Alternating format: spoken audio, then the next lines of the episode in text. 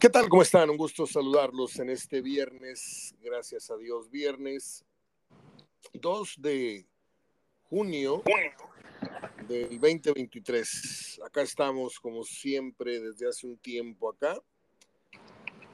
Gerardo Gutiérrez Villanueva y servidor Mario Ortega. Yo no sé, Gerardo, cómo le vamos a hacer, pero pues va a estar muy flaca la caballada de aquí a que hay fútbol otra vez, ¿no? Están muy, muy, muy flojos los temas. alguna cosita de la controversia o la expectativa de la llegada, la presentación, lo que tú me, lo que tú me digas del Tano, una que otra noticia que por ahí surja de algún refuerzo que no están muy, muy, muy próximas a lo mejor. Tendremos que esperar una semana o dos.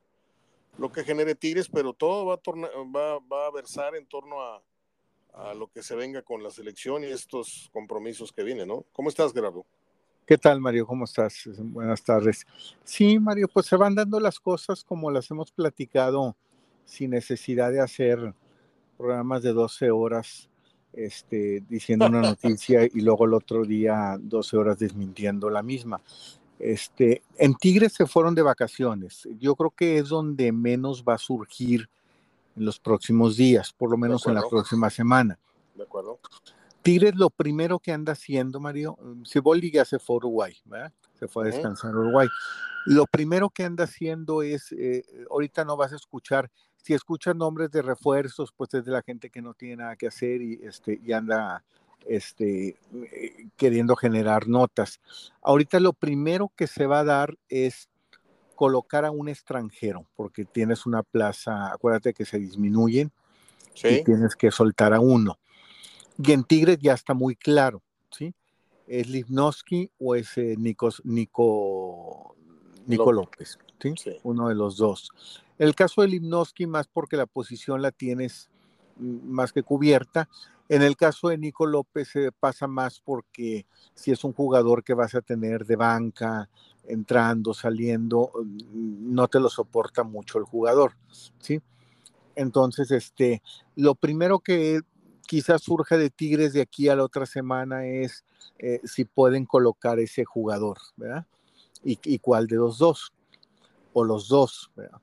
Y en el caso de Monterrey, ahí sí va a surgir un poquito más, porque ya la próxima semana ya llega fin de semana, principio de semana, Tan Ortiz.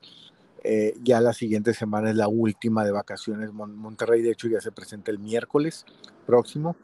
Entonces ya ahí van a surgir más, eh, quizá más notas también por tratarse de un cambio de técnico. Y Monterrey, bueno, tanto en el aspecto de a qué extranjeros va a dar de baja, como a qué extranjeros va, va a contratar. ¿sí? Y lo que hablábamos de Fonis Mori, pues lo mismo, pasa más por... Eh, eh, ahorita te dicen muchos medios que todos lo quieren, ¿sí? Lo quiere Pumas eh, ahora resulta. Pues, pues todos, digo yo también, todos quisiéramos para el equipo de la cuadra y todo Funes Mori, este, pero, pero aquí está la cuestión que te digo, el costo, el costo y el sueldo, ¿sí? O sea, el costo y el sueldo son los que finalmente hagan que no salga, ¿sí? Difícilmente, Mario, eh, eh, sería muy incongruente que tu jugador mejor pagado del club, ¿sí? Que es uno de los top 5 de la liga, lo prestes, lo prestes o lo vendas como si fuera el top 30 de la liga. ¿Sí? O sea, ser incongruente. sea, eh, alguien que haga eso en finanzas lo corren de la empresa. ¿Sí?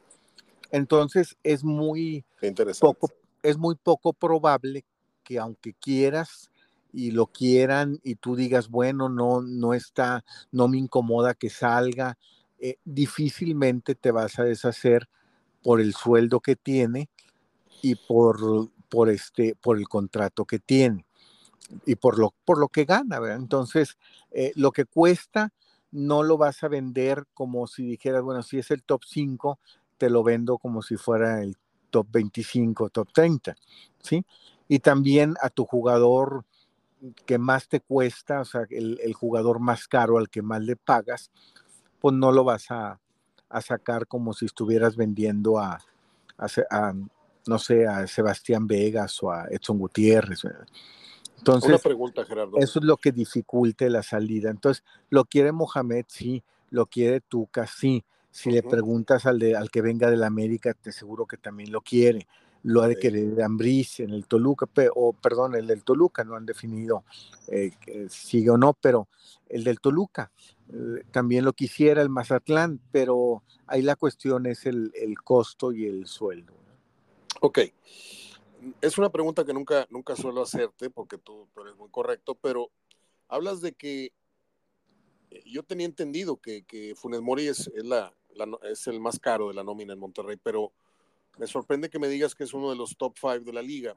Si Guiñac aparentemente gana entre los 5 y 6 millones de pesos mensuales, ¿sobre cuánto andaría Funes Mori? Para darnos una idea. Cinco, de Guiñac dijiste cuánto? Cinco o seis millones. Pues Funes Mori debe andar alrededor de los 3.54. Ok. Más o menos. O sea, o sea, es gente que se está llevando 200 mil dólares mensuales, más o menos, ¿no? Sí, quizá 220, 250 mil, ¿verdad? Y es muy difícil. sí, y cuando te digo de los top 5, es que no hay, digo, todos los top 5 los acapara Tigres y Monterrey. ¿eh? Si acaso uno del Cruz Azul, uno del América, eh, ahí se mete en esa lista. Pero yo no creo que en otros equipos, fuera de lo que es Cruz Azul, América, Monterrey y Tigres, haya uno que esté entre los mejores seis pagados. ¿sí? En el América por ahí está Diego Valdés. ¿sí? yo, yo eh, te toqué este tema porque no suelo hacerlo, pero de repente es bueno ver la radiografía realmente del jugador. Analizas lo que da, lo que no da, lo que falló, lo que metió, y luego te pones a ver el costo de lo que este jugador te, te genera eh, en gasto, y dices tú, ah, caray, son 220 mil dólares, ¿sí? Y costo-beneficio, porque a la, tribuna la puedes engañar con un golecito hoy y, dos juegos no. Es que es el histórico, sí. El histórico, ¿cuántos años pagándole cuánto? ¿Sí? Entonces Monterrey y Tigres, creo, no sé, sin ser un hombre de finanzas, ni de economista, ni nada, pero creo que acá el tema del dinero y rendimiento tienen ya que empezar a, a estar más juntos porque hoy se le venera al futbolista, porque, porque Guiñac porque sí, ok, 37 años sí, te vamos a seguir pagando lo que quieras, papi. No, espérame, espérame, tu rendimiento, Guiñac, ha venido a menos, ¿sí? Y creo que tu sueldo tiene que ajustarse a, lo que hoy es tu rendimiento. Sé que no lo van a hacer, porque ya firmó un contrato y le quedan dos años más y, difícilmente le van a tocar su, su, su, dinero a, Guiñac. Pero creo que ya debería de haber nuevas formas, Gerardo, de, de, de negociar si es que ya no existe, si es que existe ya, ¿no? Sí, mira, un día me platicó un directivo de, Tigres que la principal problemática, no en Tigres, ¿eh? en Tigres y en cualquier equipo, pero ya ahorita nomás es en Tigres y en Monterrey, porque América dejó hace tiempo de gastar dinerales. ¿sí? Eh, la problemática con la que se quedaron Tigres y Monterrey fue eh, los cambios en la FIFA en cuanto al estatuto de transferencia del jugador. De acuerdo. Eh, eh, antes al jugador lo firmabas por cinco años, tres años, cuatro años, ¿sí? Y terminaba su contrato y si no lo renovabas, eh, no se iba y te podías quedar con él y no, no se iba o si se iba es como tú quisieras. Con los cambios de reglamentación, ahora al jugador cuando le faltan seis meses de contrato se puede ir. ¿Sí? O sea, cuando al jugador le quedan seis meses, el jugador ya puede arreglarse con otro club, que fue lo que intentó hacer hace poco. No recuerdo el nombre, he querido recordar, no lo recuerdo. Un jugador del Santos, ¿sí? Lo quiso hacer y, y, dijo, bueno, mis últimos seis meses me los aviento en Santos pero ya estoy contratado, ya estoy negociando con otro equipo. Y lo que hizo el técnico y la directiva fue congelarlo, ¿sí? Ok, esos seis meses te vas a la congeladora y vas a estar sentado este, con la sub-18, sub-20, ¿sí? Eh, como presionándolo a que no, es que arreglas conmigo, Y le pasó también en Guadalajara, creo que otro, otro jugador que después se fue al Querétaro. Eh, ah, hubo otro que después se fue al Querétaro, era de la gente que, que, promovió mucho Almeida, y también le hicieron lo mismo. ¿sí? Eh, es un defensa central del Guadalajara. También cuando le faltaban seis meses, eh, empezó a arreglar Pereira, Pereira. Empezó a arreglar con otro equipo y le dijeron, ¿sabes qué? Este, te vas a la congelador. Digo, hay formas en, en que lo hacen los técnicos, los, los directores. Pero en el caso de Monterrey y Tigres, eh, ellos son equipos de proyectos, no son equipos como el Mazatlán, que no tiene proyecto, como el Tijuana, que no tiene ningún proyecto, como el Juárez, que al año y medio tumbó un proyecto. O sea, son equipos de proyecto que para tener un proyecto, Mario, no traes jugadores por un año, traes jugadores por tres, por cinco, por dos, si acaso ya por dos años, ¿sí? Entonces, esos jugadores que traes, que son más o menos de las características que ha traído en los últimos años Monterrey y Tigres, cuestan mucho dinero o les pagan mucho dinero, ¿sí? Entonces, cuando llega el vencimiento de contrato, el Monterrey o Tigres no dejan que llegue ese momento, sino que fue lo que pasó con Maxi Mesa. De acuerdo.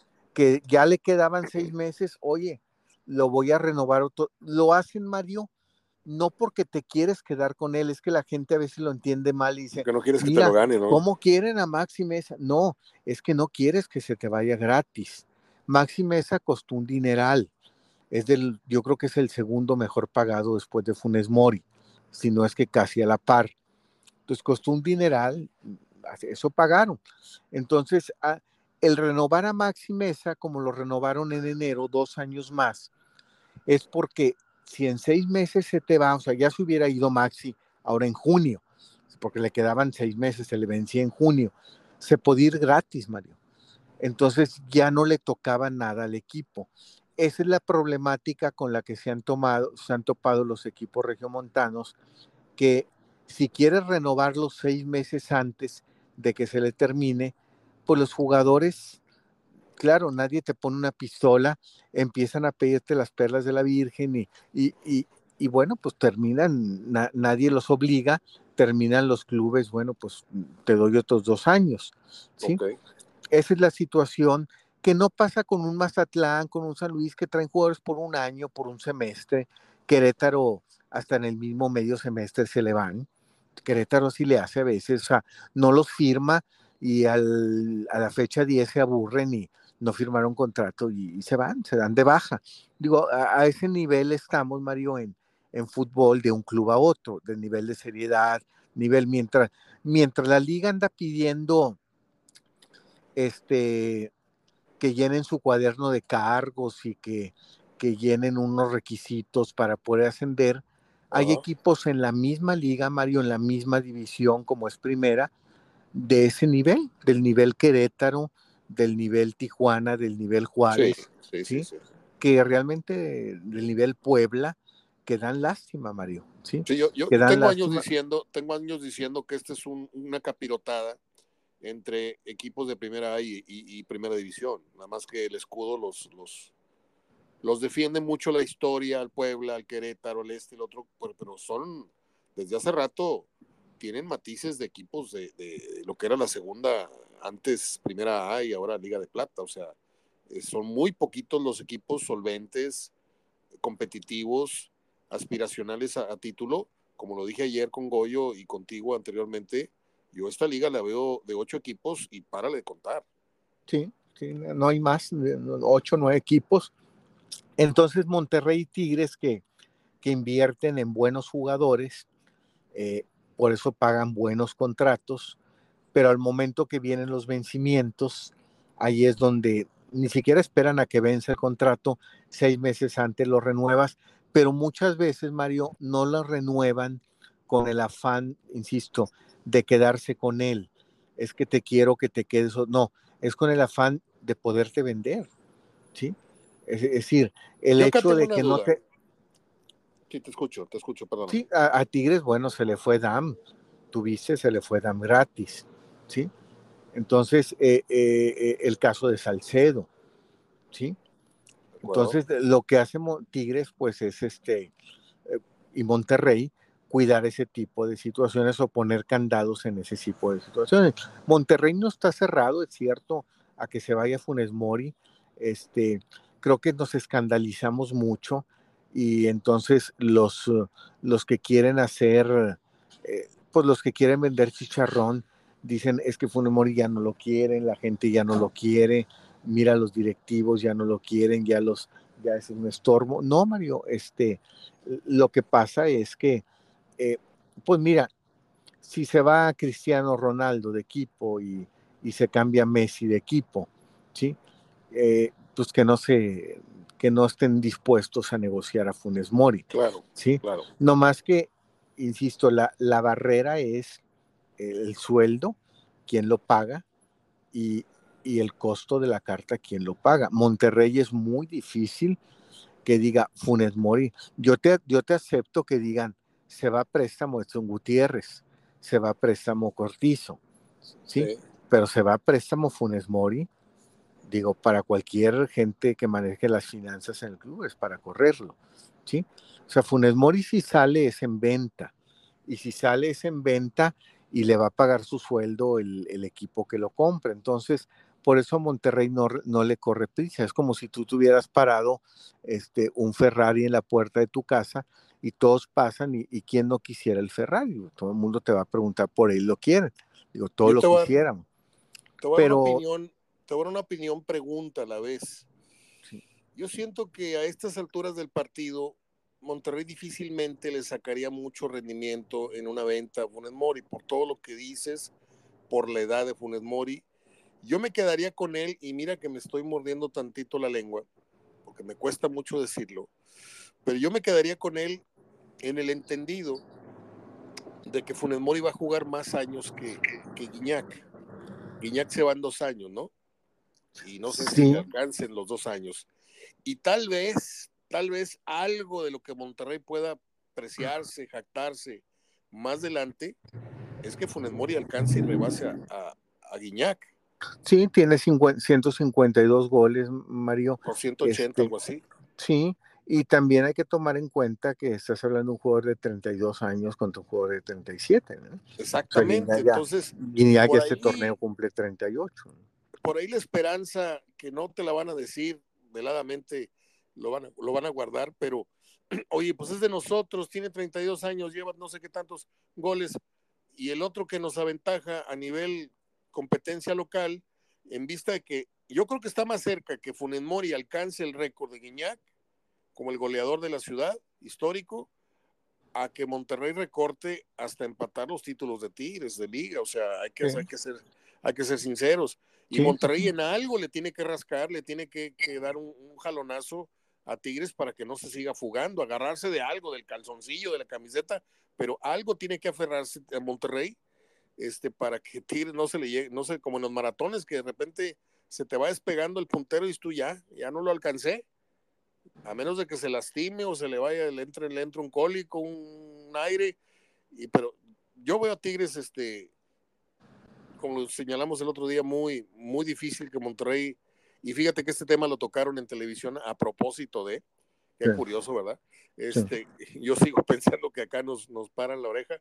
Este, yo sigo pensando que Monterrey, si no capitaliza más frecuentemente estas inversiones con título, como debe ser, y, Tigres también, obviamente, porque están para, para recortarle distancia a América de Chivas más temprano que, tarde, pero si Monterrey en su, en su haber, en su, en su conciencia, no tiene presente esta afrenta constante que, que vive diariamente el seguidor rayado, porque hoy el, de, Tigres mira hacia abajo al, al, señor de Monterrey, en todos los sentidos, ya los hablamos. Entonces la directiva tiene que exigirse y exigirle al plantel, oigan, ¿sabes qué? Este es el estatus que tiene nuestro equipo contra el de la ciudad. O sea, o sea, así como el Atlas ha vivido bajo la sombra de, Chivas todos los años hasta los, hasta los bicampeonatos, pero ni así le alcanza para acercarse a la grandeza. Si, si Monterrey no se aplica, Va a llegar un día en que Tigres le va a sacar 8 o 10 títulos y Monterrey pues un título cada cinco años, cada siete años, y así no es la cosa. Con estos equipos, así no es la cosa. Están obligados a ganar un título hoy y a lo mucho un título a los dos, tres torneos otra vez, porque la liga te lo permite. ¿Por qué? Porque acabamos de hablar de que es una liga de ocho, eh, ocho equipos realmente competitivos para el título, Gerardo. Esa es, mi eterna y, y repetitiva conclusión de este tema. Sí, no, así es, Mario. Este, sí, este, yo, yo también digo, la verdad, digo, si yo fuera directivo me quedaba con Funes Mori. Yo no me desharía de un histórico. Sí. Este, sobre todo que está en edad. si dijeras tú, yo no me deshago de, de, un jugador que tiene 40 años, aunque es mi histórico, pues tampoco, Mario. O sea, eh, dale otro puesto, aprovechalo de otra manera.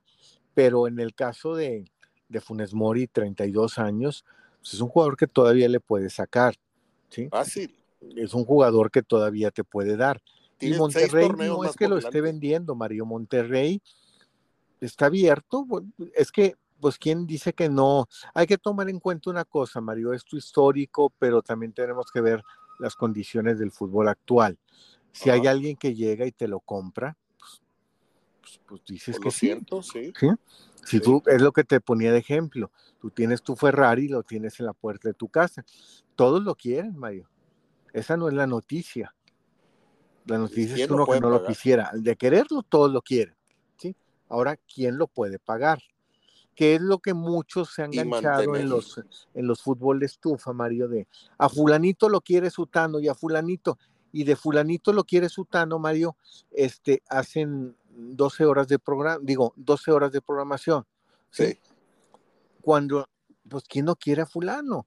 ¿Sí? O sea, ¿quién no quiere, dime quién no quiere a Funes Mori? Ahorita, ahorita decimos Pumas y Cruz Azul, ¿sí? sí pero te aseguro que lo quiere, te aseguro que a excepción del Guadalajara, este, lo quiere también el Necaxa, lo quiere también el Mazatlán, lo quiere también Juárez, lo quieren muchos equipos, Mario. Pero ahora hay que pasar a lo siguiente. ¿Quién lo puede pagar? Entonces yo veo tu Ferrari en la puerta de tu casa y yo lo quiero, pero no lo puedo pagar. Entonces, pues, salgo de la negociación. A menos que me lo prestes un año, que no creo que me prestes un carro de esos un año, ¿sí? Y es lo que pasa con Funes Mori, o sea, muchos están haciendo escándalo, pero, pero Funes Mori eh, la, directiva no estaría negado en deshacerse de él, en prescindir de él, pero nada más con venta y que ya no le esté pagando. Imagínate en qué posición te verías, Mario, como financiero, como directivo. Te deshaces de Funes Mori y tú le sigues pagando parte de su sueldo a donde vaya. ¿Sí? No, pues mal. Esas ya son ganas de que algo te, ya no quieres, ya te estorba Funes Mori, ya te cae mal Funes Mori. Y no es el caso del Monterrey. Funes Mori está muy contento en la ciudad, de hecho, él quiere quedarse, él quiere, no, no va por el lado tampoco que está presionando a Mohamed, presiona para que me dejen ir y me abaraten. No, no, no. O sea, él no se quiere ir. Él quiere quedarse en la ciudad, no se quiere ir. Su, su proyecto es retirarse jugando en el Monterrey, quedarse en el Monterrey, ¿sí? Pero la directiva no es su proyecto. Su proyecto es, si alguien te compra, alguien paga y alguien te paga tu sueldo del contrato que tienes, ¿sí? Y está abierto a eso. Y claro, Pumas y Cruz Azul levantan la mano por los técnicos que tienen, que lo conocen, pero de que el técnico diga a que el club lo pueda pagar es muy diferente. Y en este caso, Pumas no puede pagar por Funes Mori, ¿sí? Ni el sueldo, ni el costo de la carta. Cruz Azul tal vez. Cruz Azul Y no decíamos eso, no decíamos eso con Dani Alves. Sí, nomás que a Cruz Azul, a Dani Alves, Mario, vino por medio de un patrocinador. Es como Ronaldinho. A Ronaldinho lo trajo un... Ah, no sé si viste cuando abrieron el estadio de Querétaro, que vino Ronaldinho muy contento de invitado porque ya lo abrieron, ¿sí? Ajá, sí. Bueno, este, no creas que vino muy contento porque se encariñó con Querétaro y quién es Querétaro. Le pagó el gobierno. Le pagó el gobierno, le pagó dinero el gobierno, le pagaron por venir, le pagaron por hora, le pagaron por autógrafo, le pagaron, le pagaron ah. todo, Mario, ¿sí?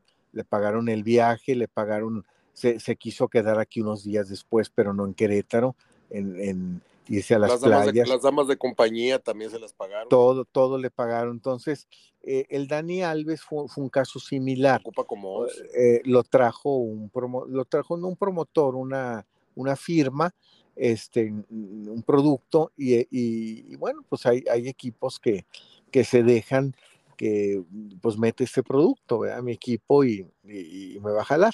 No son los casos, no veo a Tigres y Monterrey algún día así, o al menos pronto este, eh, valiéndose de alguien que fue hace 6, 7, 10 años este, para llevar público a los estadios. Creo que con los equipos que tiene, con excelentes jugadores y con, con los logros que, que tienen, pues con eso van, van este, haciendo afición. Muy bien. Fíjate que de repente se me abre una burbuja así, como una nubecita arriba de mi cabeza, una idea que te quiero comentar. Este, voy a, hacer un alto total en los temas que estamos tocando, Gerardo. A lo mejor te puedes sacar de onda, pero no, no había pensado en ti en este, en este sentido. Tú sabes que yo siempre he procurado que se, que se erija la, la, estatua de, de Canito o un busto de Canito y digo yo, a ver, ¿de quiénes me puedo yo apoyar o en quiénes me puedo yo apoyar para, para generar interés? Y por ahí hay un grupo en, en Facebook que tiene cerca de 200 mil y el, el, presidente de ese grupo, que es el Cheque Martínez, es mi amigo y, y, y, le quiero comentar esto para que de ahí se generen el acopio de, de, de las llaves que se necesita para fundirlas y hacer la, la estatua. Pero no estaría interesado, y no me importa el crédito, ¿eh? no me importa que digan idea original, no. No estaría interesado el periódico El Norte en, hacer esa convocatoria, decir, vamos por la estatua de, Cano. Y, decirles y facturarles a ellos, ya está el maestro Cuauhtémoc Zamudio en el entendido y con la voluntad de cooperar eh, ya hay un, sector de, Facebook que, va a cooperar, pero que también algún medio, porque si esto lo hago con todos los medios, finalmente ninguno me va a ayudar. Yo quiero a lo mejor darle al de más poder en la ciudad, que de manera escrita es el norte, y nosotros radiofónicamente, humildemente, estamos haciendo nuestro esfuerzo, pero ¿tú crees que esto se pueda llevar a cabo? ¿Tú crees que algún día vamos a poder lograr eh, que se levante la estatua de Cano? Puede ser, Mario, no a nivel mira, conociendo las políticas del periódico, eh, no se involucra en, situaciones así, que, salvo que sea algo, algo de ellos, me refiero a alguna promoción de ellos, pero, pero que no tenga que ver ligado con, con, una noticia. Voy a acomodar a tal jugador, por decir, por poner otro ejemplo. Pues no, porque ya estaría eh, con situaciones de intereses eh, encontrados, ¿verdad?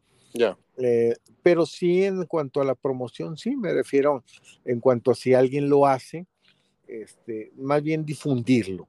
Más bien el periódico, encontré la palabra, es, es difundir. Cubrir la nota. Cubrir la nota. Difundir más, que el hecho de, de, promover dónde, cuándo, cómo. Difícilmente en, ese tipo de situaciones se, se involucre. ¿verdad? Muy bien. Bueno, pues discúlpame por, por, por eh, salirme de la carretera con este, con este tema. Este, pero sí, sí, no, no te lo quería ni, decir fuera del aire porque luego se me olvidaba. Este, pero sí quería consultarlo contigo. Bueno, pues, eh, ¿qué hay en, en, la agenda este fin de semana, Gerardo? Tenemos este fútbol femenil, la final de ida de las muchachas, que es entre el Pachuca, Pachuca América. Pachuca América. Yo voy Pachuca, no sé tú. Sí, sí veo más fuerte al Pachuca para campeón. Pachuca.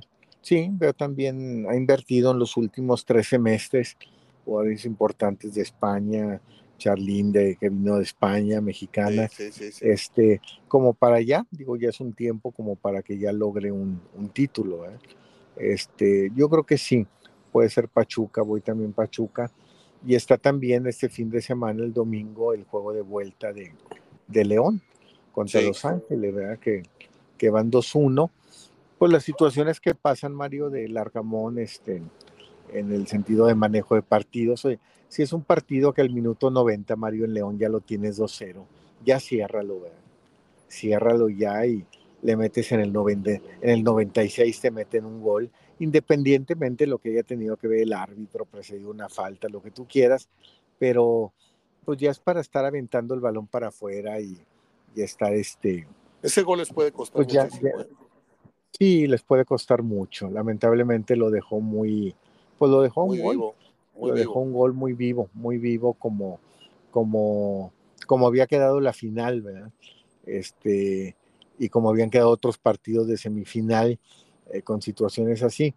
Eh, iban a la cancha de Los Ángeles, ¿verdad? Entonces, pero va a ser el domingo, no, no fue de miércoles a miércoles, fue eh, jueves a domingos. El domingo juegan en Los Ángeles y, y ya el que gane, pues tiene su pase al, al Mundial de Clubes.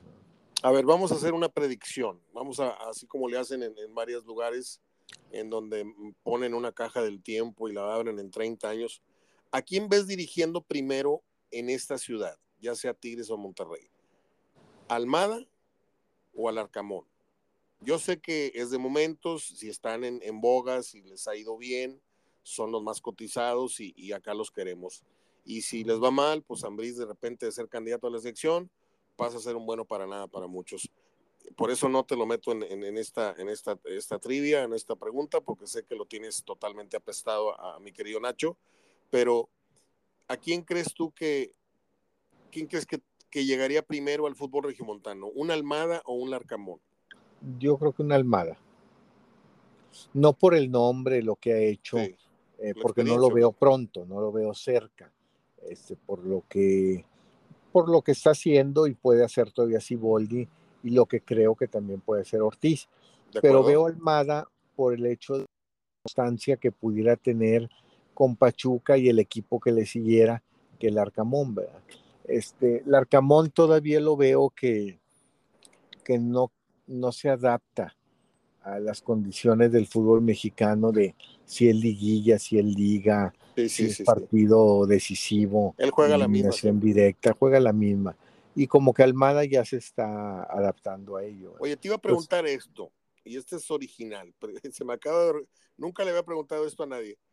No se vale, pregunto, ¿se vale o no se vale tocarle la puerta al Pachuca, decirle, oye, quiero que estés presente en la pregunta que le voy a hacer a tu técnico, porque no lo quiero hacer a espaldas. A ver, ¿de qué se trata? Señor Almada, cuando usted termine su compromiso con Pachuca, ¿me puede dar mano para negociar? Y ya, irte.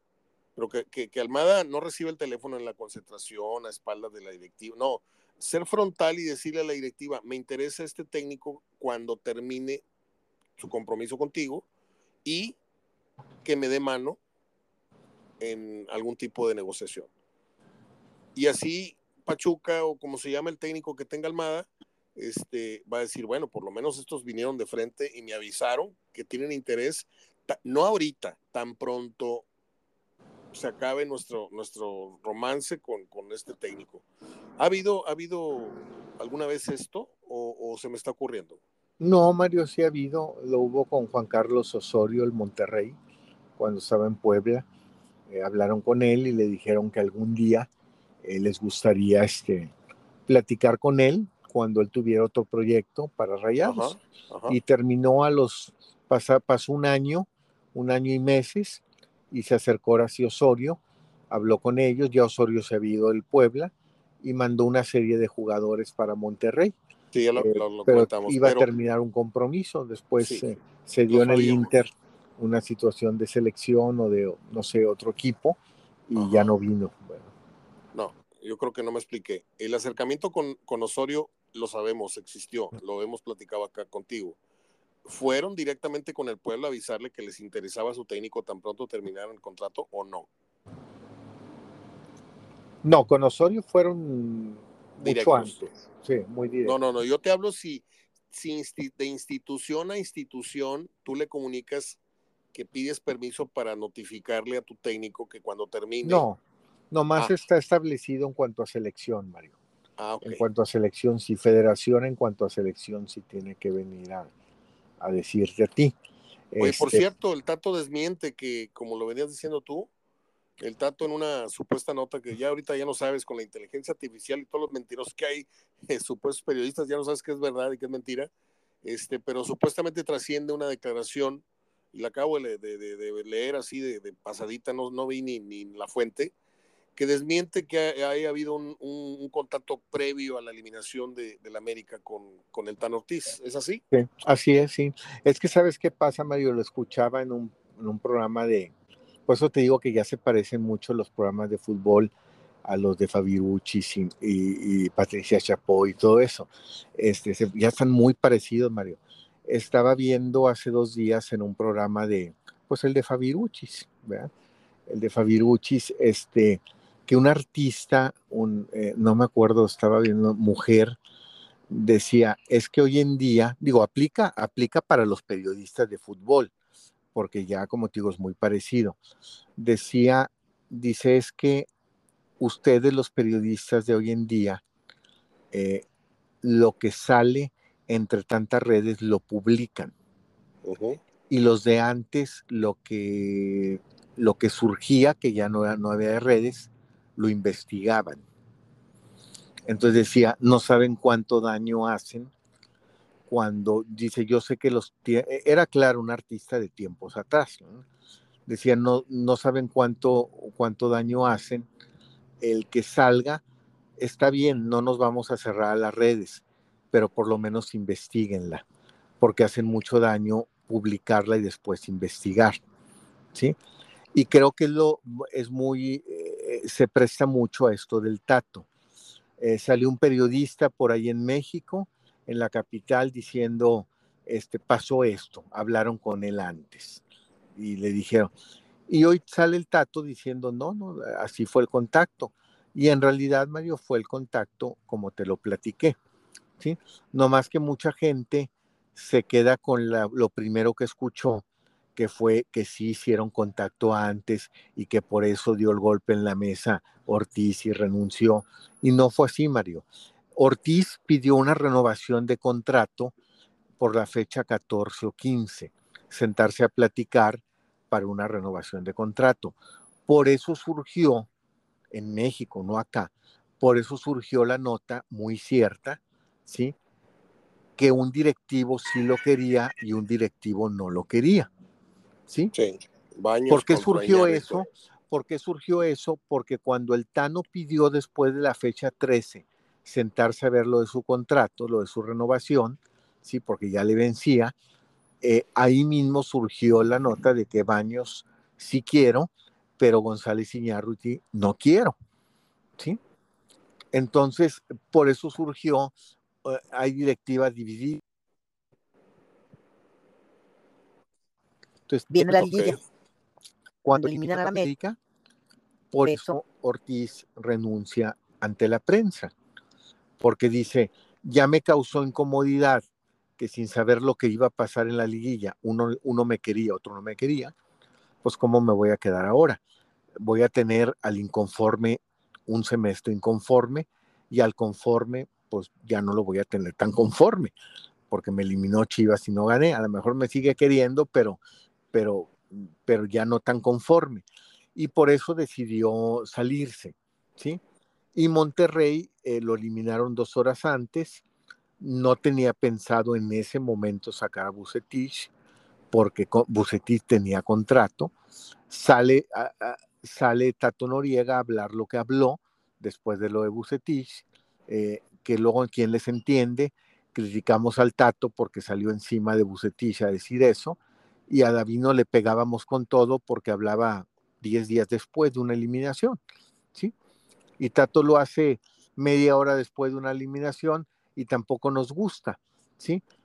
Pero David no sale 10 días después y tampoco nos gusta. Entonces, a, mí sí me, pareció lo del Tato. A mí me, pareció también, pero él habló de las formas y cuestiones, pero era obvio que te, se tenían que sentar a platicar con Bucetich, como lo hicieron. Es obvio que Bucetich, un técnico de ese tamaño, de esa jerarquía, no te va a decir, ándale sí por quedarme sí, voy a jugar diferente. Pues no, no te puede prometer eso, Mario. no te puede prometer eso. Entonces, eh, hablan con él y dicen, bueno, pues mira, vamos a buscar un técnico. Eh, tú tienes contrato, pero vamos a buscar una, opción. Eh, Monterrey le hizo como, como le debe hacer, no me voy a deshacer del que tengo si tiene contrato, si no tengo otro, ¿sí? Y el contacto con Tano lo hicieron el domingo. El domingo en la mañana buscaron al Tano Ortiz y empezaron luego, luego las negociaciones para hacerse cargo del Monterrey.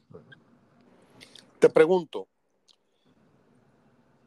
el Tano llega a los rayados entre opiniones divididas, pero yo, yo te quiero cuestionar a ti en tu criterio, en tu gusto futbolístico. ¿Crees que con el Tano Ortiz Monterrey juegue mejor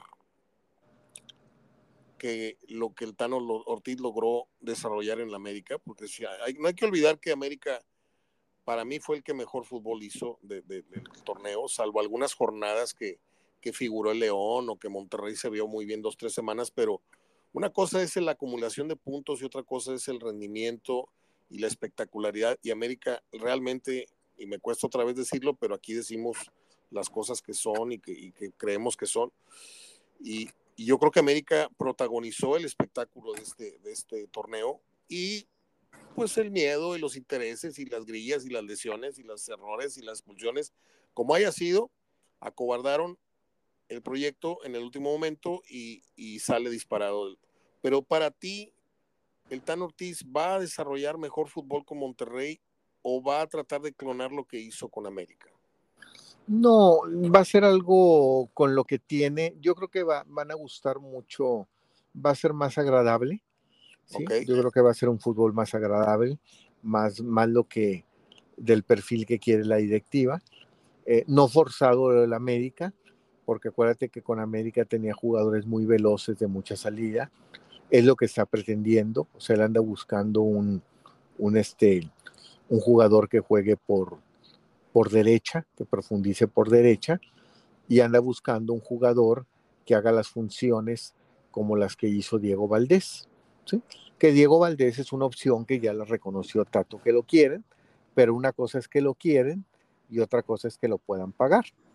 Entonces, como no lo pueden pagar, andan viendo con el América alguna situación de negociación. Me das a este, te doy a este y un dinero. Pero no lo pueden hacer en este momento, Mario, ahorita ya, porque América no tiene técnico.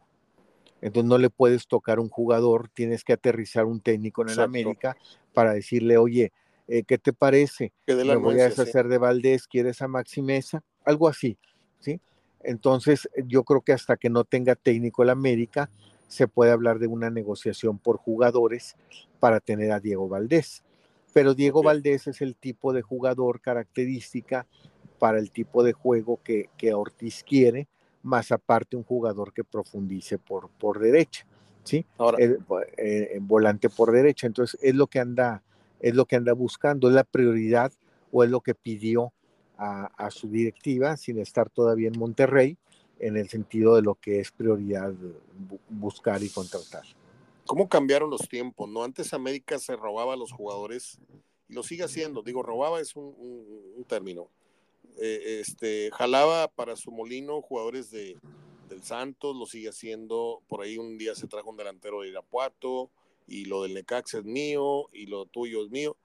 Y ahora la osadía económica y, deportiva que tienen los clubes locales cuando amenazó Monterrey o Tigres con quitarle figuras al América. Recuérdame eso, por favor, que no, no, no, no, en este momento no. Figuras al América. La última figura del América se llama Valdés en este reciente torneo y resulta ser que Monterrey ya está tratando de ir por él, lo que te habla de una estatura como equipos y un poder económico, ¿no? Sí, y también que habla mucho de que es un jugador que en ese momento su, su ex técnico viene para acá. Exacto. Y al venir su ex técnico, pues lógico, eh, el, el, el, equipo quiere, o el perdón, el técnico, pues quiere traer jugadores que Oye, y algo conocen. algo de lo que muy pocas veces hablamos, los futbolistas no se mensajean, se hablan por teléfono y se dicen, oye, vente para acá, güey, acá está con madre la ciudad, está esto, está lo otro, acá pagan muy bien, no hombre, allá el, el, tráfico, la contaminación, que a lo mejor están echando mentiras porque estamos igual o peor, pero todo este tipo de, situaciones, de conversaciones, también van, van inclinando, ¿no? la decisión del futbolista que dice, pues será la América, o serán muy las Chivas, o será muy el Cruz Azul, pero yo a mis brothers que tengo allá jugando me dicen que está la paga muy buena y está la vida muy a todo dar. Sobre todo los que son solteros, ¿no? Que las muchachas y que los antros y que las más guapas y que no, sí. Y eso también influye, ¿no? Sí, muchos jugadores por eso quieren venir a Monterrey o Tigre. ahorita los más codiciados ya para venir eh, como clase en Monterrey y Tigres. Acuérdate que antes era Guadalajara, Cruz Azul y América. Así es. Y ahorita es este Monterrey y Tigres, a los equipos que, que cualquier jugador quisiera estar. Te voy a clonar la, la, pregunta, pero para la gente que me escucha de Tigres, eh, el caso de Tan Ortiz, te pregunté si podría jugar mejor ahora con Monterrey o va a clonar eh, lo que hizo con. Bueno, si Boldi empieza de cero, ¿tú crees que le vaya a agregar algunas piezas, modifique o se va a ir? Obviamente ya hablamos de una salida necesaria, Nico o los dos, Nico y Lipnowski, o como se diga, Lichnowsky. Eh, ¿Ves a, a, un Tigres mejor? A lo mejor la pregunta es muy obvia porque ya va a tener más entrenamientos con él, más conocimiento del grupo, pero ¿qué tanta mejoría en el desarrollo del, del juego o en, el, en el accionar del equipo le ves tú con un Siboldi de inicio de campaña y no como relevo? Mira, de por él, por su capacidad, por lo que hizo, por el plantel que tiene, eh, se le tiene que ver mejoría, se le tiene que ver entre los equipos que ahora sí peleen los primeros cuatro. Eh, el decir si así va a ser, no sé, pero no por Siboldi, no por no por Tigres, y te lo diré igual por Monterrey o por otro, por, por lo accidentado que va a estar el torneo, ¿sí? Por lo mal planeado de la liga que va a estar el torneo. Un torneo que las primeras tres semanas ya empieza en un mes, en menos de un mes, ¿sí? O sea, en menos de un mes ya está el torneo, sin seleccionados, ¿sí? O sea, juegas tres fechas sin seleccionados, algunos tienen hasta cuatro, y luego se suspende el torneo, te vas a Estados Unidos y aunque te eliminen a la semana, hasta agosto 21 vuelves a retomar la fecha 4, ahora sí con seleccionados. Y luego pasan dos semanas, las 5, las 6, y en las 7 están llegándote todavía jugadores, porque en la fecha 7, que ya es septiembre, se cierran los registros. Entonces, por lo accidentado habrá que ver cómo lo trabajan los preparadores físicos, cómo lo trabajan los técnicos, qué planteles vastos hay en cada uno como para solventar así jornadas con diferentes jugadores. Este, va a depender mucho de eso. Si quitamos eso y ponemos un lado, bueno, de donde viene lo que hiciste, sí debe ser mejor, Mario. Y, sobre todo porque Siboldi cuando se fue a Uruguay ayer, y se sentó con la directiva el martes eh, a, arreglar lo de su contrato, priorizó la parte deportiva que la económica. ¿sí? Sí defendió ahora sin contrato, no por dos meses, ahora sí por dos años, ahora sí con tal cantidad, pero su prioridad y a lo que más dedicaron tiempo a hablar fue su proyecto deportivo, que le respetaran su proyecto deportivo, en cuanto a jugadores que se quedan y en cuanto a jugadores que vienen y en cuanto a jugadores que juegan. Eh, fue muy claro en las tres áreas. ¿eh? ¿Quiénes se van? ¿Quiénes se quedan? Eh, ¿Quiénes vienen? Y quiénes juegan. Y eso pasa por mí. Les dejó muy claro eso. ¿sí? A lo que voy es lo siguiente. Bueno, no se extrañe que ahora busque un planteamiento con Ibáñez que va a ser su jugador, es el jugador del futuro del equipo. ¿Sí? Que a lo mejor él haya dicho, pues ya te dejo entre Nico y Livnowski, ya no le busques por el lado de si Carioca. Fíjate cómo se sentaron a negociar con Carioca. Entonces quiere decir que algo de caso le están haciendo. Eh, el primer jugador que quería que se quedara Siboldi es Carioca y Carioca se va a quedar. Entonces yo creo que por todo eso que él planteó, en donde le dio prioridad a lo deportivo, yo creo que debe ser mejor equipo, o sea, debe ser mejores resultados. Mejor equipo, me equivoqué, era muy buen equipo, ya era muy buen equipo. Yo creo que mejores resultados y mejor posición debe tener, pero va a depender en todos, en Tigres, en Monterrey, en América, cómo vayan a sortear ese torneo detenido y luego se, se detiene a fines de septiembre por fecha FIFA y en octubre otra fecha FIFA y en noviembre otra fecha FIFA. Entonces, este, son muchas detenciones del, torneo. Yo veo, salvo tu mejor opinión, que los dos técnicos locales inician diferentes circunstancias, uno con ya cierta, cierta expertise en, la dirección de su equipo, como es Iboldi, que dirigió hasta el título, y el Tano que va llegando. Pero el Tano hereda una temporada de 40 puntos y Siboldi empieza con el compromiso de ser el técnico y el equipo campeón. Entonces en los dos va a haber mucha exigencia, ¿no? En los dos, sí, sí, digo, por lo que forman, lo que invierten, Mario. Mira, por algo son los equipos que más han invertido, Mario.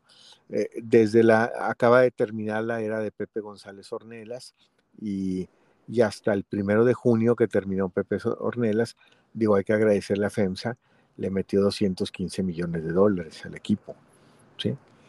Es muchísimo dinero, es demasiado dinero, ¿sí? Y Tigres anda 15 millones, 15 millones de, dólares le metió en la gestión de FEMSA del 2002 a la, del 2000 a la fecha. Tienes, ¿Tienes el dato de qué equipo en México ha invertido más que Monterrey o, está abajo de quién o cómo está la, No, mira, algún tiempo fue la América, no se tiene el dato porque aquí se dio el dato o, o bueno, o se obtiene el dato a nivel o se se pudo tener a nivel FEMSA, ¿sí? Ya en América, pues a veces, pues fueron los millonetas de la América que le llamaban y nomás invertía eh, Emilio Azcárraga y no decía nada, pero, pero no, aquí, aquí fue una situación donde eh, los equipos que más han invertido en las gestiones de empresas es eh, FEMSA y CEMEX, ¿sí? Entonces Monterrey le ha metido en la gestión de Ornelas 215, 220 millones de dólares.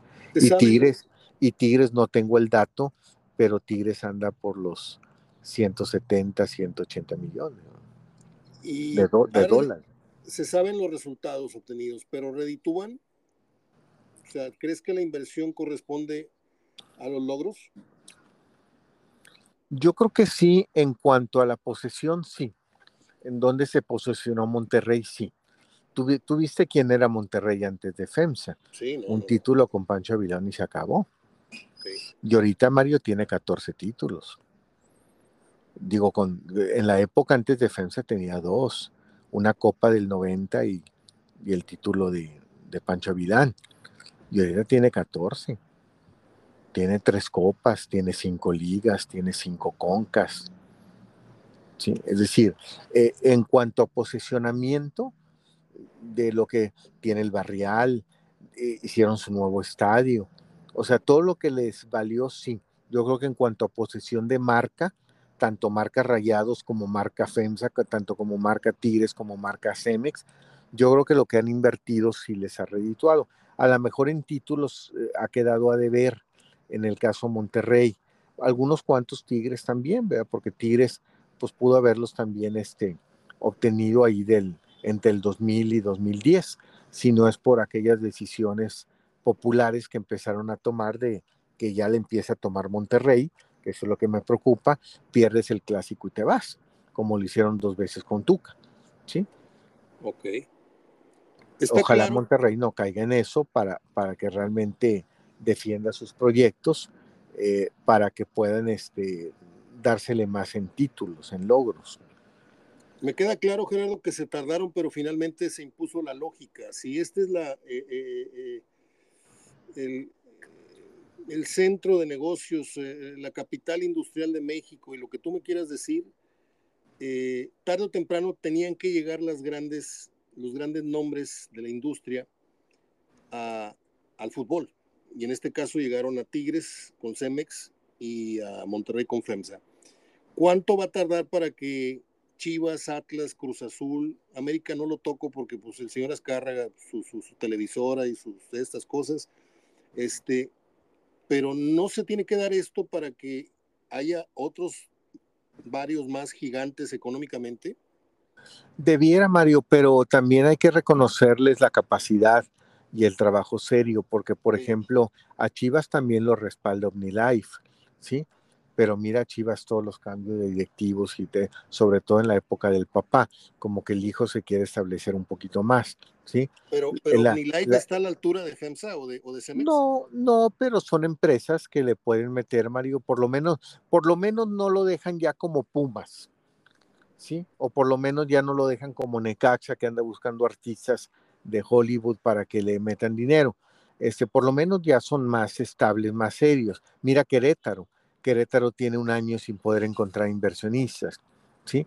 Eh, entonces, Cruz Azul tiene cementos Cruz Azul, pero tú viste el pleito en el que se metió, están peleados con, todos contra todos adentro, ¿sí? Y ves también a la América y está Televisa, pero llega un momento en que Escárraga, pues, ya no le quiere meter, ¿sí? Entonces, eh, sí son situaciones en donde, eh, mira al Toluca con la, cervecera. Sí. Sin embargo, ves, por ejemplo, al Santos y al Atlas, Mario, que traen muy buenas intenciones y quieren, y que creo que hizo un muy buen proyecto Irarragorri cuando, cuando lo suelta la cervecería, sobre todo te voy a hablar del Santos, lo suelta la cervecería, y que hizo empezar a encontrar aliados, empezar a encontrar socios. Entonces la cervecería sigue, pero ya no como dueña, como socio y Soriana sigue como socio. Entonces encontró grandes socios, grandes socios que pudieran mantener a un Santos en el nivel de cuando lo tenía en la cervecería. Y es el mismo modelo que está siguiendo con el Atlas.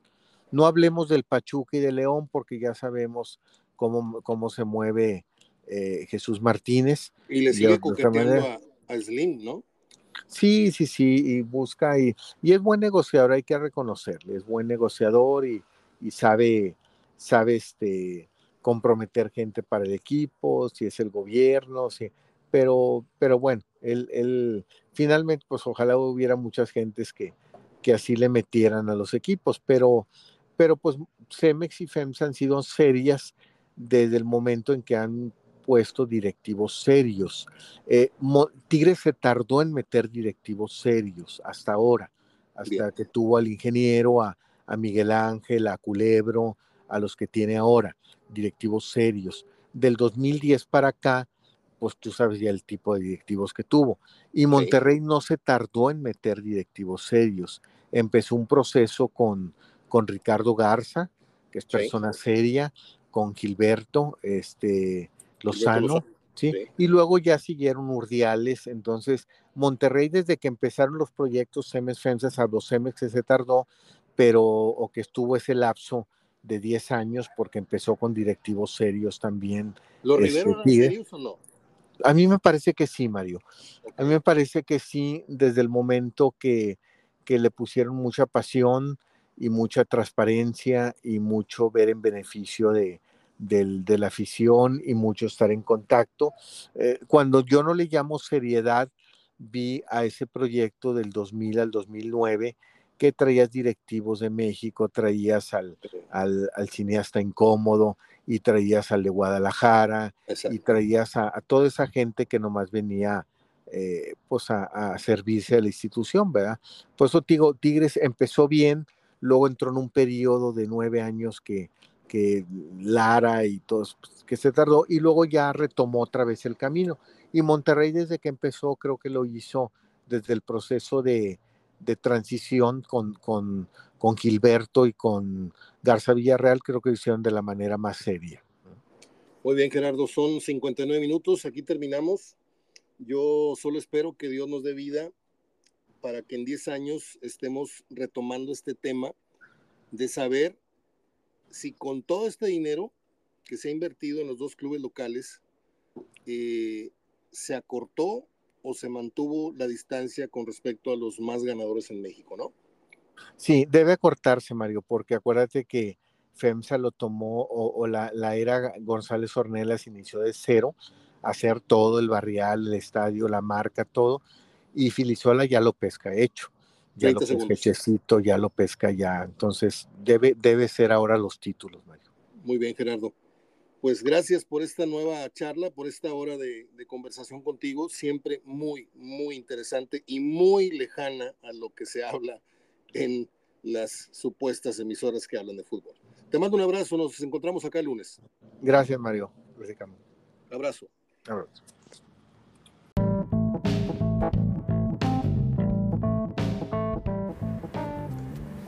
Muy bien, vamos a proceder con el cerrojazo acostumbrado del programa, que son las efemérides.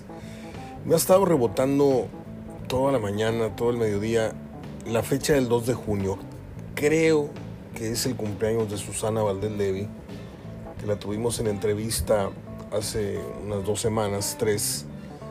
Gran comunicadora, compañera de la carrera y una entrañable amiga y si memoria no me traiciona, hoy debe estar celebrando su cumpleaños. Le mando un fuerte abrazo. Es de esas personas que no publican su, fecha en el Facebook, este, porque es muy fácil que te felicite todo el mundo porque el Facebook te avisa, ¿no? Pero solamente los, buenos amigos se acuerdan de, y no porque yo me esté dando de, incluso lo estoy poniendo en duda, ¿no? Pero yo casi estoy seguro de que el 2 de junio es el cumpleaños de Susana Valdés. Este, ignoro si me podrá escuchar o no. Ella tiene muchas actividades con esto del canal 28, hace noticiero, hace radio, etcétera. Pero desde aquí yo le mando mucho cariño y, mucha, mucha salud y, muchos años más por venir. Y no me pongo muy religioso porque si digo bendiciones van a decir, ah, este, falso. No, lo que me venga del corazón, además les digo a mis seres queridos.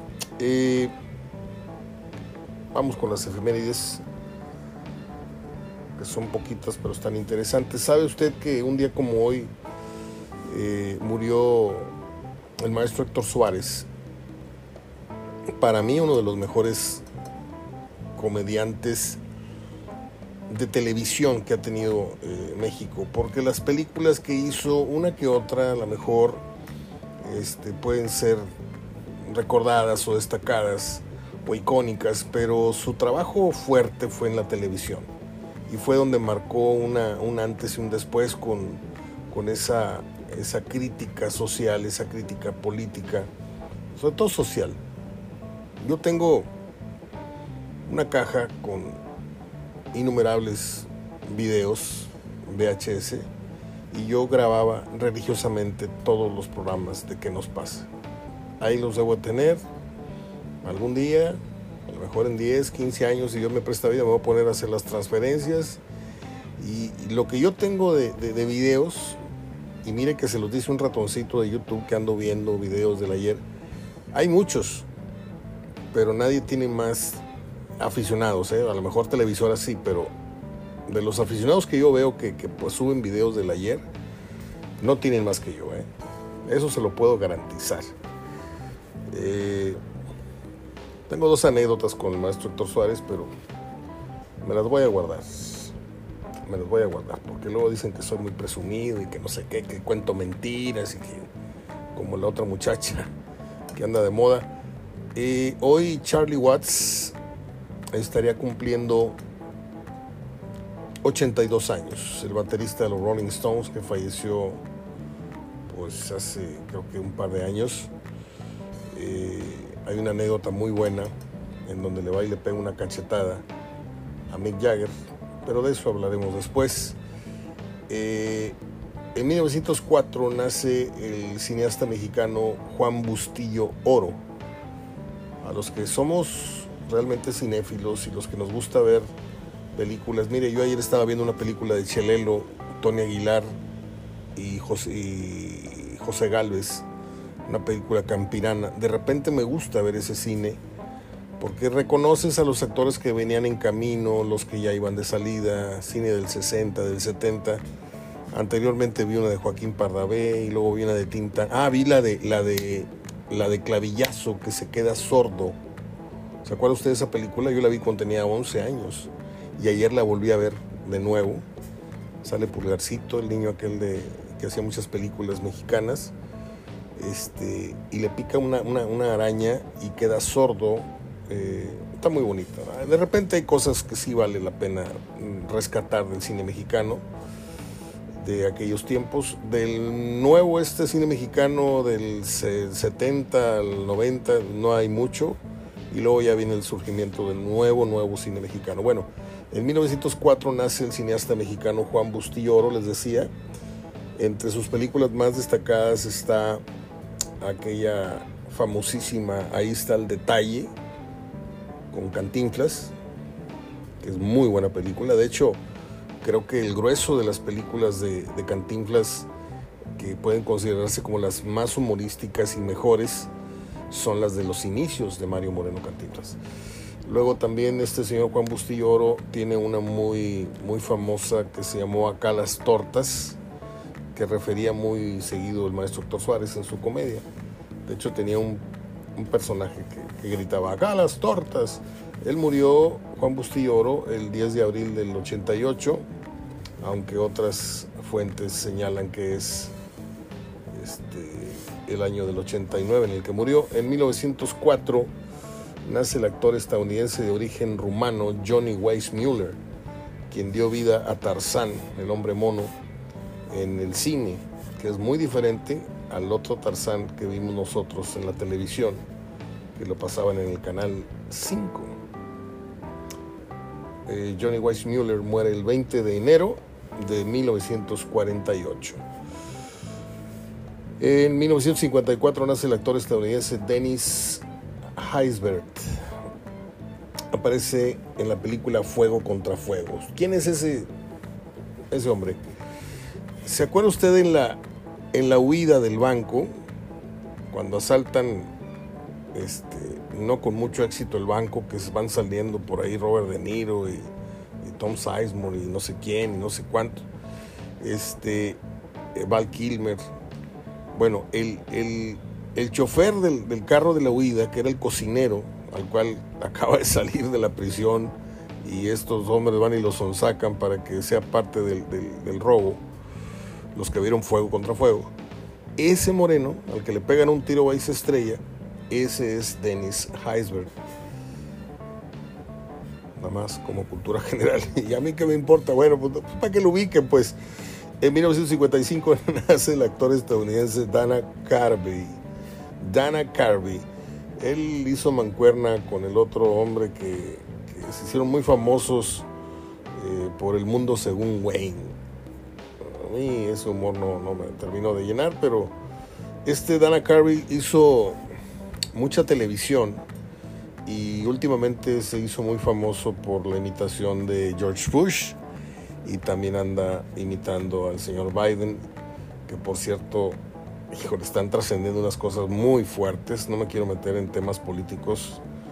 Usted se dio cuenta hace rato que ya no trato ni maltrato a nuestro presidente. Ya, ya dejé esos temas de lado, no porque no me interese, sino porque respeto las diferentes creencias. Si usted cree que es el mejor presidente, bueno, adelante. Si usted cree que estamos, pero peor que nunca, pues estoy con muchos de ustedes. Pero por respeto a la al corte del programa pretendo no, a menos de que sea una cosa así muy, muy difícil de, sortear, de evitar, pero mm, me, distraigo, me distraigo más hablando de cine, radio, televisión hacia el final que de política, ¿ok? Este, para que no se enoje mi amigo Nacho Cristiano. Eh, pues es todo. Es viernes. Y como siempre digo, pues descansen, tírense a matar, los que tengan con quién, cuchi cuchi, pues con todo, porque nadie sabe cuándo va a ser la última vez ¿eh? Que usted va a estar a gusto con su, con su novia, con su pareja, con su mujer. Este, nadie tiene comprada la vida. De repente un, infarto te sorprende jugando fútbol, te sorprende manejando, te sorprende en cualquier lugar. Y si no es un infarto, es un idiota que se pasa un, un, semáforo, es un trailero que se queda sin frenos. O sea, estamos aquí de puritito milagro, ¿eh? De puritito milagro. Porque ese tren que se llevó al coche en las vías o, ese, no, bueno, ese, ese fue por idiota. Hola Mario. Este, a mí me llevó el tren hace muchos años, 23 de agosto del 87. Y aquí estoy vivo. Pero es, es un milagro y es una carambola que estemos aquí. ¿eh? Se los digo en serio hay mucha gente, hay muchas personas, mucha gente, quise decir, que en esta entidad y en México y en todas esas ciudades que vienen a la carrera desde las cinco y media, seis, pues tú sales y, te llevas este, tu lonchera y quieres llegar a tu oficina temprano para terminar de arreglarte. En el caso de las mujeres se maquillan y otras van manejando. Y de repente viene un camión, te impacta y te tira por la orilla del río Santa Catarina. O te va y te estampa contra un muro y ahí quedas cuando hacía media hora estabas besando a, tu esposo, que te vaya bien, viejo, a los niños déjalos, no se te olviden, no sé qué. Y de pronto, en un chasquido de dedos, se acabó la película para nosotros. Por eso yo siempre he dicho, no soy una persona así de, de golpes de pecho, pero desde que le empecé a entender a la vida, más o menos a entenderle, sé que estamos vivos un momento y de milagro, porque la vida es un momento y hay que santiguarse o hay que encomendarse a quien uno crea, a Buda, a, no sé, a los ovnis, a quien usted, quien, usted crea, porque nadie sabe si va a regresar en la tarde o a la noche a su casa. Nadie sabe. Te pueden asaltar, te pueden pegar un tiro, puedes estar en medio de un tiroteo, puede un camión. Después de este sermón de viernes, no, se lo digo a todo corazón, ¿eh? porque me ha tocado por muchos años, este, gente que me llamaba a la radio, de repente me hablaban sus papás, me hablaban sus esposos, sus esposas, ¿sabe qué? Mi, marido lo escuchaba. Cuando estaba en Nucleo Radio Monterrey, yo tenía un sermón de cada viernes. Que la pasen muy bien, a esos que van a tomar y manejar, pues me despido de ellos porque algunos no van a regresar, no van a volver, se van a matar. Y, era muy, muy crudo el mensaje, ¿no? y sí latinaba de repente, ¿eh? porque me hablaban personas, los hijos, o yo le decía a mi jefe que hiciera caso, que usted decía que esto, que el otro, y pues manejó y se quedó dormido y se mató. Y... Entonces, valore, valore usted lo que tiene, lo poco o mucho que tiene, pero sobre todo valore la salud y valore la vida, valórela mucho. Es todo. Y esto que digo, pues es en, broma y en serio, ¿no? Si usted tiene con quién y hay cariño y hay amor de, de veras, pues, pues dense, dense tantito calor. Y olviden las rencillas, todo se, todo se arregla en el colchón, ¿eh? Todo, yo se lo digo, todo ahí se arregla. Porque se arregla. Nada más pórtese bien, tampoco sea una cosa de dos minutos. bueno, ya me voy, ya me voy, ya me voy porque vienen unos elotitos asados este fin de semana. Al asador lo vamos a, limpiar, lo vamos a poner. No sé si este, ah no, dijo Goyo Cortés y el Huesos que venían de este sábado al otro. Aquí vamos a tener un, encuentro con, con buenos amigos. Por cierto, encuentro buenos amigos. Se nota que no me quiero ir, ¿verdad?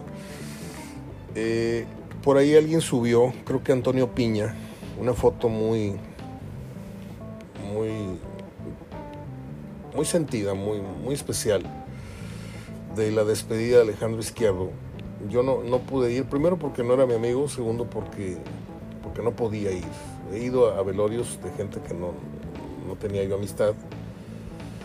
Pero me enterneció mucho ver en la fotografía a Mateo Bravo, Antonio Piña, a Pepe Sánchez, un señor de Pido Palomo, a Canito, Magdaleno Cano, aquel que fuera portero de los Tigres, French, y a otros personajes que no alcanzo a distinguir, la verdad, porque no, no está muy legible. Hay uno por ahí en medio, no sé si sea Juan Ugalde, no sé quién sea. Está el señor Felipe Guerra, que es un periodista de muchos años. Este,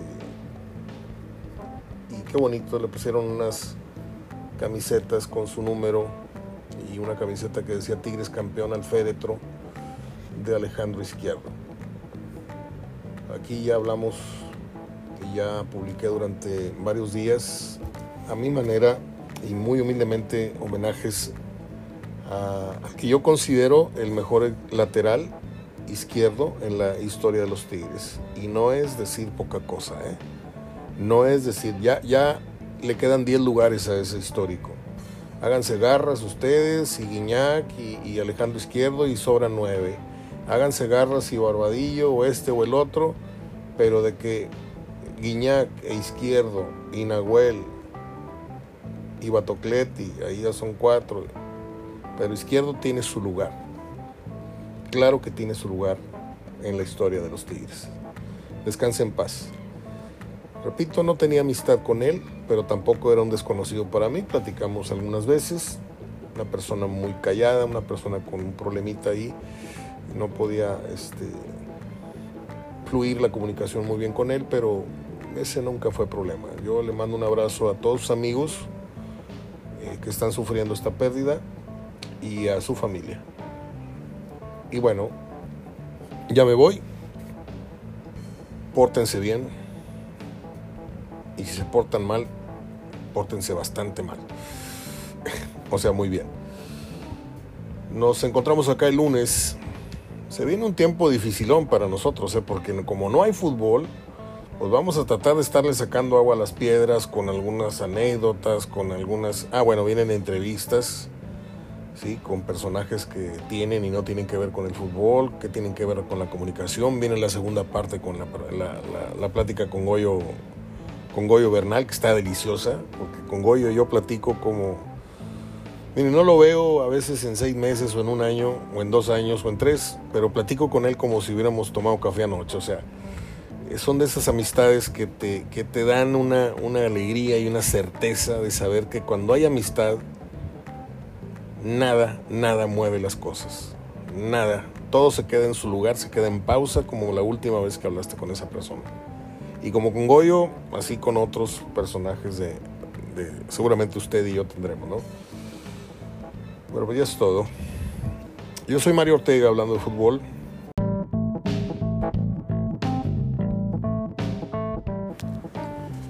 Bueno, pues una disculpa. Hubo un apagón.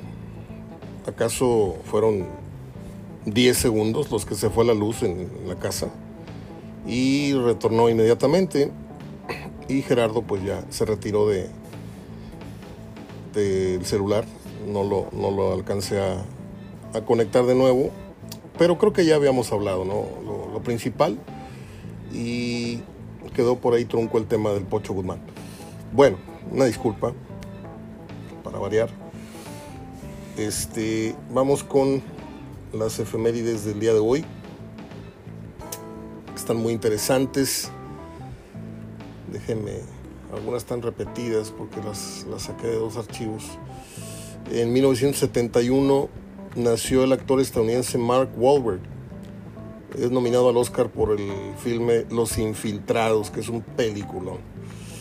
Fíjense que no es solo comentar esto, pero el otro día en la página oficial de Keanu Reeves, que no me parece para nada un buen actor, eh, tuvo un gesto ahí de, caridad y le escribí en su página y pasaron los meses y contestó ayer.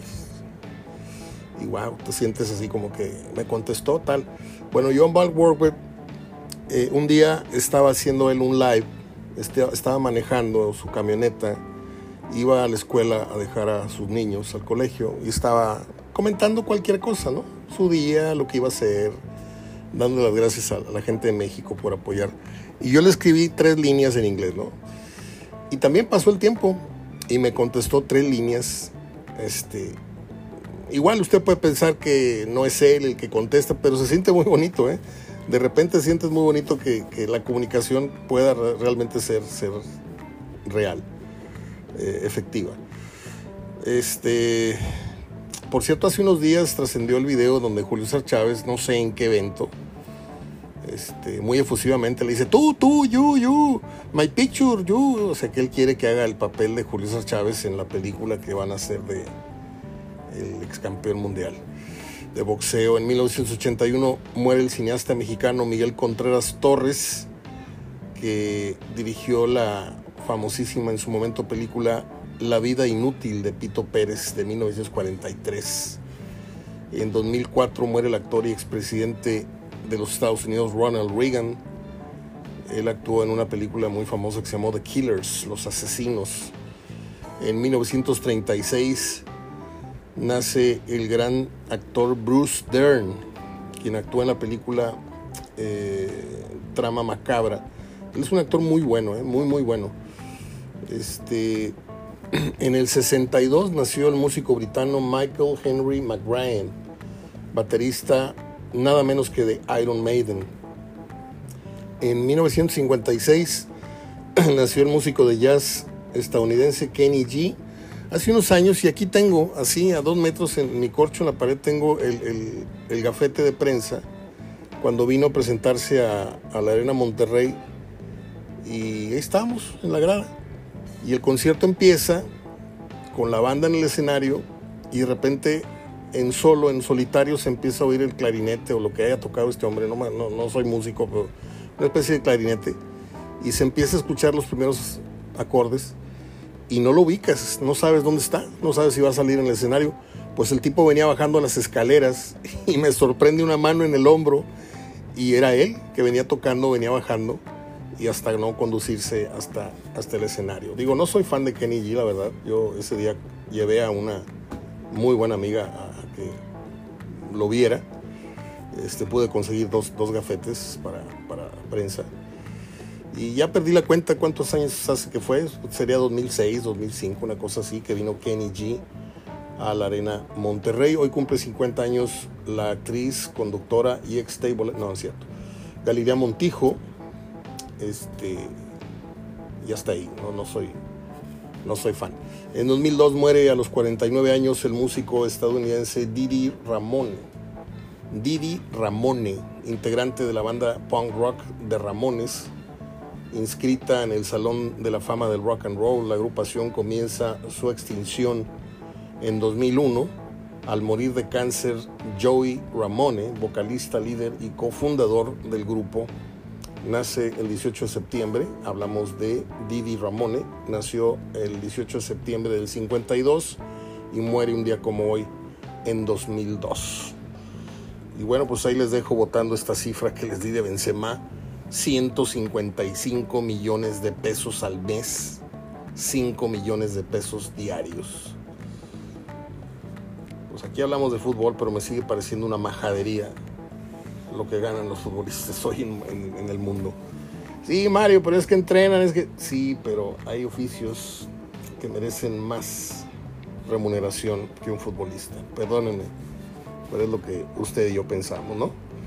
Bueno, pues hasta aquí un fuerte abrazo a Oscar Pantoja, es futbolista de Celaya, del Monterrey, que es un buen amigo en las redes, siempre está muy pendiente de nuestras publicaciones es muy atento con, mi trabajo y yo desde aquí le mando un fuerte abrazo a Oscar Pantoja, que está cumpliendo años, no sé cuántos, creo que 50, una cosa así, es muy joven él, 51.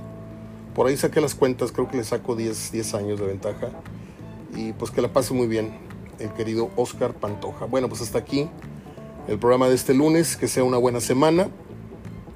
Vamos a toda velocidad ya 5 de junio. Y bueno, mañana estamos celebrando el cumpleaños de mi querido amigo Gerardo Gutiérrez. Soy Mario Ortega hablando de fútbol. Fuerte abrazo de gol para todos. Aquí nos encontramos mañana, Dios mediante.